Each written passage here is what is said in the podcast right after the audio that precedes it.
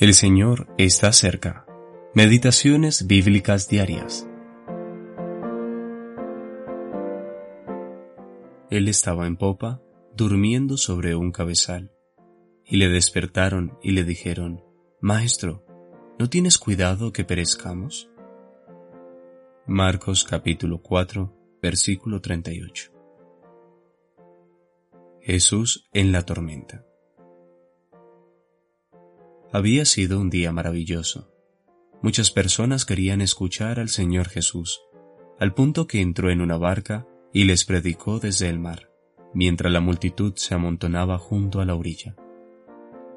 Cuando llegó la noche, los discípulos lo tomaron como estaba, y zarparon a la otra orilla, tal como él lo había pedido. Versículos 35 y 36. De repente, una gran tempestad golpeó la barca y ésta se llenó de agua antes de que los discípulos pudieran reaccionar. Versículo 37.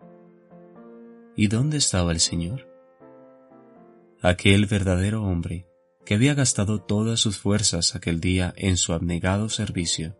Isaías capítulo 49 versículo 4 se hallaba durmiendo en un cabezal, donde los suyos lo habían dejado descansar luego de embarcar.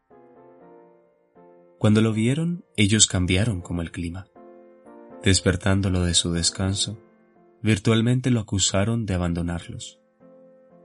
Cuando se levantó, él no sintió mucho el viento y las olas golpeando su rostro, pero sí sintió el reproche de sus discípulos. Sin embargo, a pesar de estar agotado, él sigue siendo misericordioso y verdaderamente Dios. Él reprendió al viento y al mar, diciéndoles, Calla, enmudece. De inmediato se hizo grande bonanza, y estas gentiles palabras salieron de sus labios. ¿Por qué estáis así amedrentados? ¿Cómo no tenéis fe? A pesar de esto, un gran temor les sobrevino a sus corazones, y se dijeron unos a otros, ¿quién es este que aún el viento y el mar le obedecen? Versículos 40 y 41 tenía mucho que aprender, pero luego uno de ellos le escribió lo siguiente a los cristianos que atraviesan otro tipo de tormentas. Él tiene cuidado de vosotros. Primera de Pedro capítulo 5 versículo 7. Qué necedad de parte de los discípulos pensar que perecerían cuando el Señor Jesús estaba en la barca con ellos.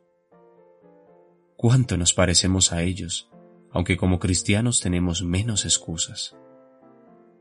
Aprendamos de su experiencia y tomemos al Señor con nosotros, tal como es, a donde sea que Él nos pida ir, no olvidándonos de Él, sino dependiendo de su amor y poder en cada circunstancia de la vida. Simon Adult